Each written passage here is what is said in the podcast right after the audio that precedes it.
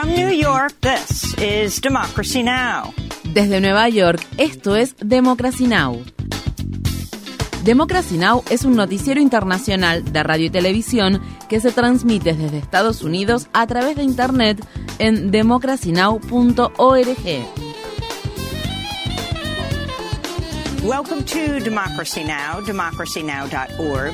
Bienvenidos a Democracy Now! en español democracynow.org barra es. El informativo de Guerra y Paz con Amy Goodman.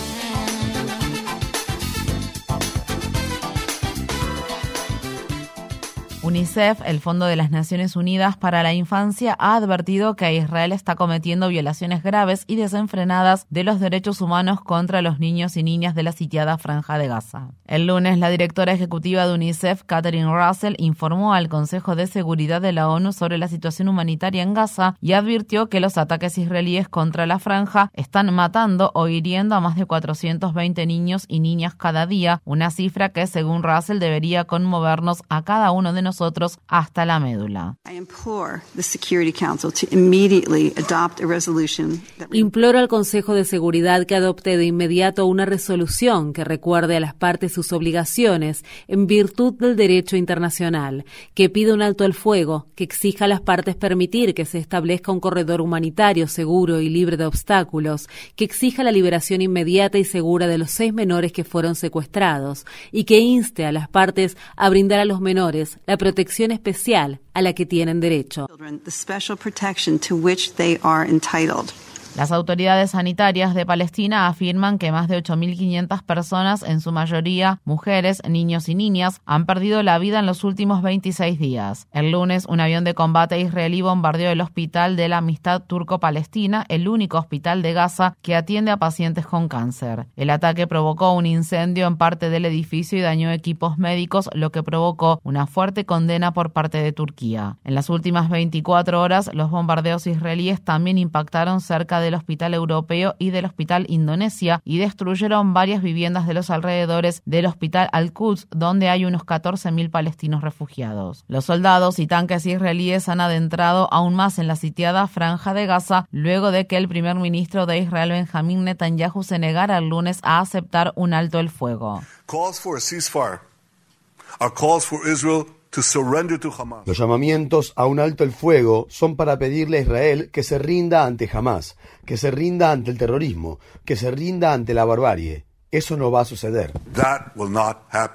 Los comentarios de Netanyahu se produjeron al tiempo que la organización Hamas publicó un video cuyas imágenes mostraban a tres mujeres israelíes que se encuentran secuestradas en Gaza. En el video, la rehén Daniel Aloni critica ferozmente al primer ministro israelí por no haber evitado el ataque que Hamas llevó a cabo el 7 de octubre. Por su parte, Netanyahu desestimó el video por considerarlo una propaganda psicológica cruel. El lunes, Israel dijo haber liberado a Ori Megidish, una soldado israelí que jamás había capturado el 7 de octubre. Las autoridades israelíes también anunciaron la muerte de Jani Luke, una joven de 23 años que había sido secuestrada por Hamas cuando se encontraba en un festival de música que se celebró en el sur de Israel. La cadena Al Jazeera está condenando las amenazas que la familia de Youmna El Sayed, su corresponsal en la franja de Gaza, recibió por parte del ejército israelí. El lunes, el esposo de El Sayed recibió una llamada de las Fuerzas Armadas israelíes en la que le advertían que su su familia debía abandonar la casa de inmediato para evitar morir en un bombardeo. La amenaza se produce pocos días después de que un ataque israelí se cobrara la vida de 12 miembros de la familia del director de la oficina de la cadena Al Jazeera en Gaza, Wael al-Dadu, incluidos su hijo, su hija y su nieto. Al Jazeera dijo en un comunicado que Israel continúa actuando de manera impune en su intento de silenciar al mensajero. Democracy Now! habló con Youmna El Sayed la semana pasada.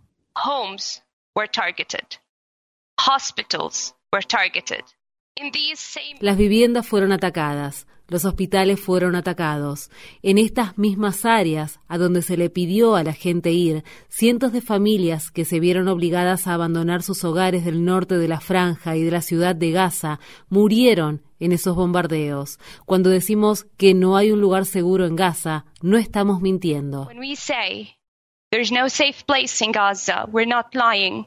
Al menos 31 periodistas han perdido la vida desde el 7 de octubre en toda la región de Palestina e Israel, 26 palestinos, 4 israelíes y un libanés. Entre las víctimas se encuentra el fotoperiodista de la agencia de noticias Reuters, Isam Abdallah, que murió en el sur del Líbano el 13 de octubre. Una investigación preliminar que realizó la organización Reporteros Sin Fronteras halló que Abdallah, al igual que el grupo de periodistas con el que se encontraba, fue atacado por las Fuerzas Armadas israelíes. La organización dijo que dos ataques en el mismo lugar en un lapso de tiempo tan corto, poco más de 30 segundos de diferencia desde la misma dirección, indican claramente un objetivo preciso. Visite nuestro sitio web democracynow.org barra es para ver la entrevista que le hicimos a Lama Al-Arain, amiga cercana de Abdallah y productora internacional de Vice News en Beirut. En Canadá, multitudes de manifestantes encabezaron el lunes varias sentadas en las oficinas de miembros del Parlamento en la ciudad de Montreal y en al menos una docena de ciudades más para exigir un alto el fuego inmediato en la franja de Gaza.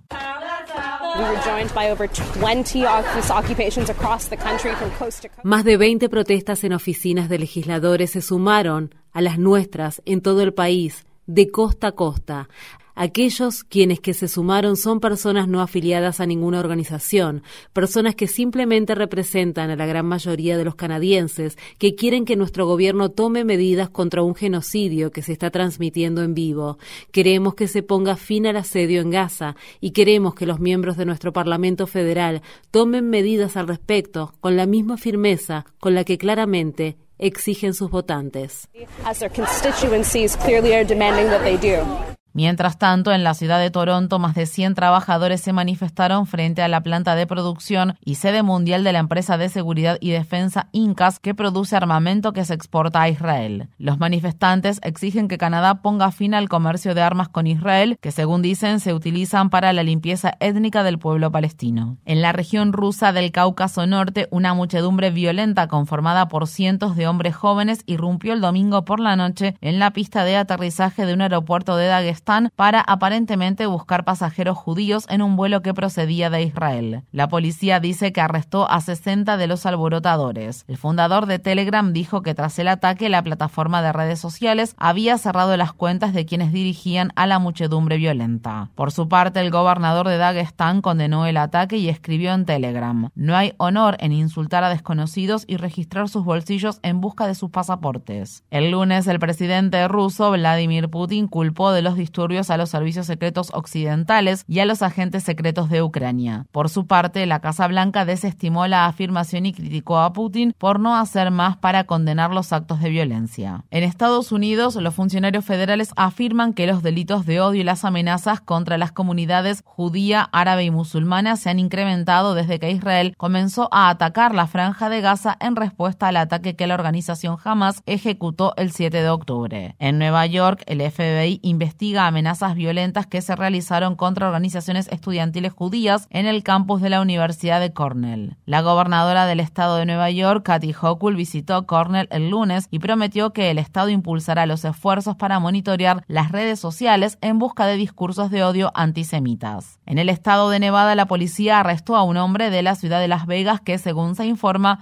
dejó mensajes de voz con comentarios antisemitas y amenazas de violencia contra el senador demócrata Jackie Rosen, quien es judío. En el estado de Illinois, un arrendador de 71 años que fue acusado de matar a puñaladas a un niño palestino estadounidense de 6 años se declaró el lunes inocente de los cargos de asesinato y delitos de odio. El niño se llamaba Wadea Al-Fayoume. Su madre, Hanan Yahin, quedó hospitalizada con heridas graves producto de la agresión. Según se informa, durante el ataque, el arrendador gritó los musulmanes deben morir. En el estado de Colorado, las autoridades afirman que un joven fuertemente armado murió por suicidio antes de llevar a cabo una masacre aparentemente planificada en un parque de aventuras. La policía informa que el sábado por la mañana se encontró el cadáver de un joven de 20 años cuya identidad no ha sido revelada en el parque de aventuras Glenwood Caverns Adventure Park. El joven tenía puesto un chaleco antibalas y equipo táctico y portaba un rifle tipo AR, una pistola semiautomática y artefactos explosivos. En el estado de Maine, una serie de registros que fueron publicados recientemente muestran que la policía ignoró las reiteradas advertencias sobre las amenazas que había hecho el reservista del ejército que llevó a cabo la semana pasada el tiroteo masivo en el que murieron 18 personas y otras 13 resultaron heridas. A mediados de julio, un comandante del ejército fue advertido de que Robert Card no debía tener un arma, manipular municiones ni participar en ejercicios con fuego real. El comandante alertó a la policía local, pero no está claro si los agentes tomaron alguna medida al respecto. Asimismo, los registros policiales revelan que hace solo seis semanas, Card golpeó a un amigo y dijo que planeaba disparar contra el centro de entrenamiento donde se encuentra la base de su unidad de reserva del ejército. Un oficial respondió a una llamada de emergencia de Card, pero abandonó la vivienda luego de que éste no abriera la puerta.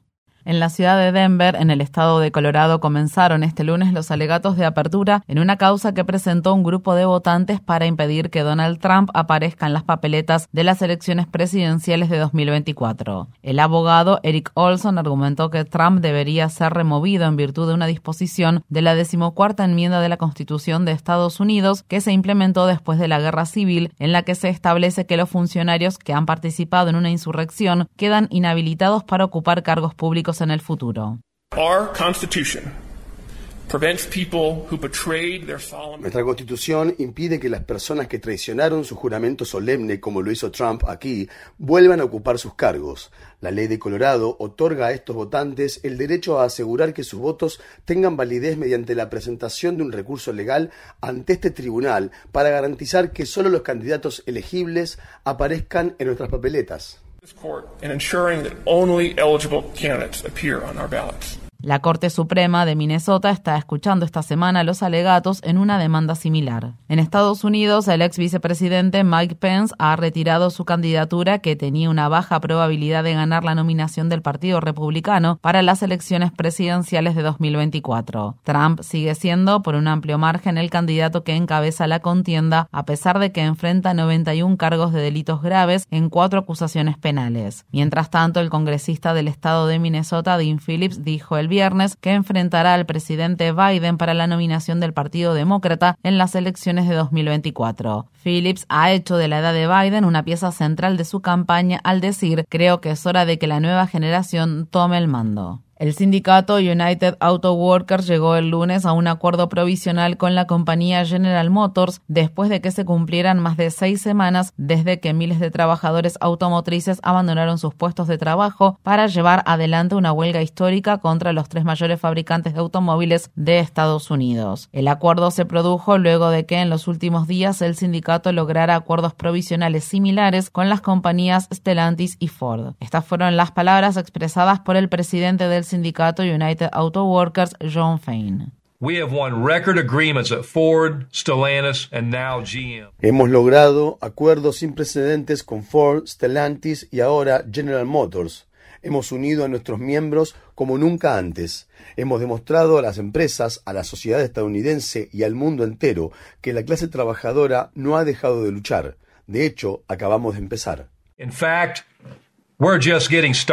El acuerdo con General Motors incluye un aumento salarial del 25% que se implementará en un lapso de cuatro años y medio, entre otros beneficios. Visite democracynow.org barra es para obtener más información sobre la huelga. Este martes finaliza la primera semana de libros prohibidos en prisiones de la organización PEN América, que reveló cómo la censura que se lleva a cabo en las prisiones constituye en este momento la forma más generalizada de supresión de información en Estados Unidos. Las prisiones y cárceles prohíben más libros que todas las escuelas y bibliotecas del país juntas. La censura neutral al contenido ha aumentado. Mediante estas restricciones, las prisiones y cárceles obligan a los reclusos a obtener libros de vendedores autorizados y bloquean la literatura gratuita y usada de familiares y amigos. Los funcionarios penitenciarios también citan motivos sexuales y de seguridad para censurar la literatura científica y creativa. Estas fueron las palabras expresadas por Juaneta Harris, una enfermera enfermera y escritora que se encuentra detenida en confinamiento solitario en el estado de Texas.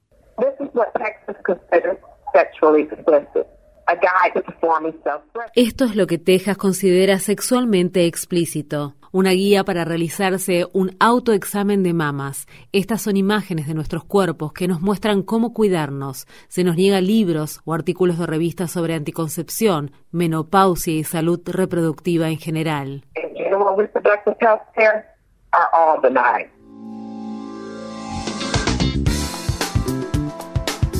Infórmate bien. Visita nuestra página web democracynow.org/es. Síguenos por las redes sociales de Facebook, Twitter, YouTube y SoundCloud por Democracy Now! es.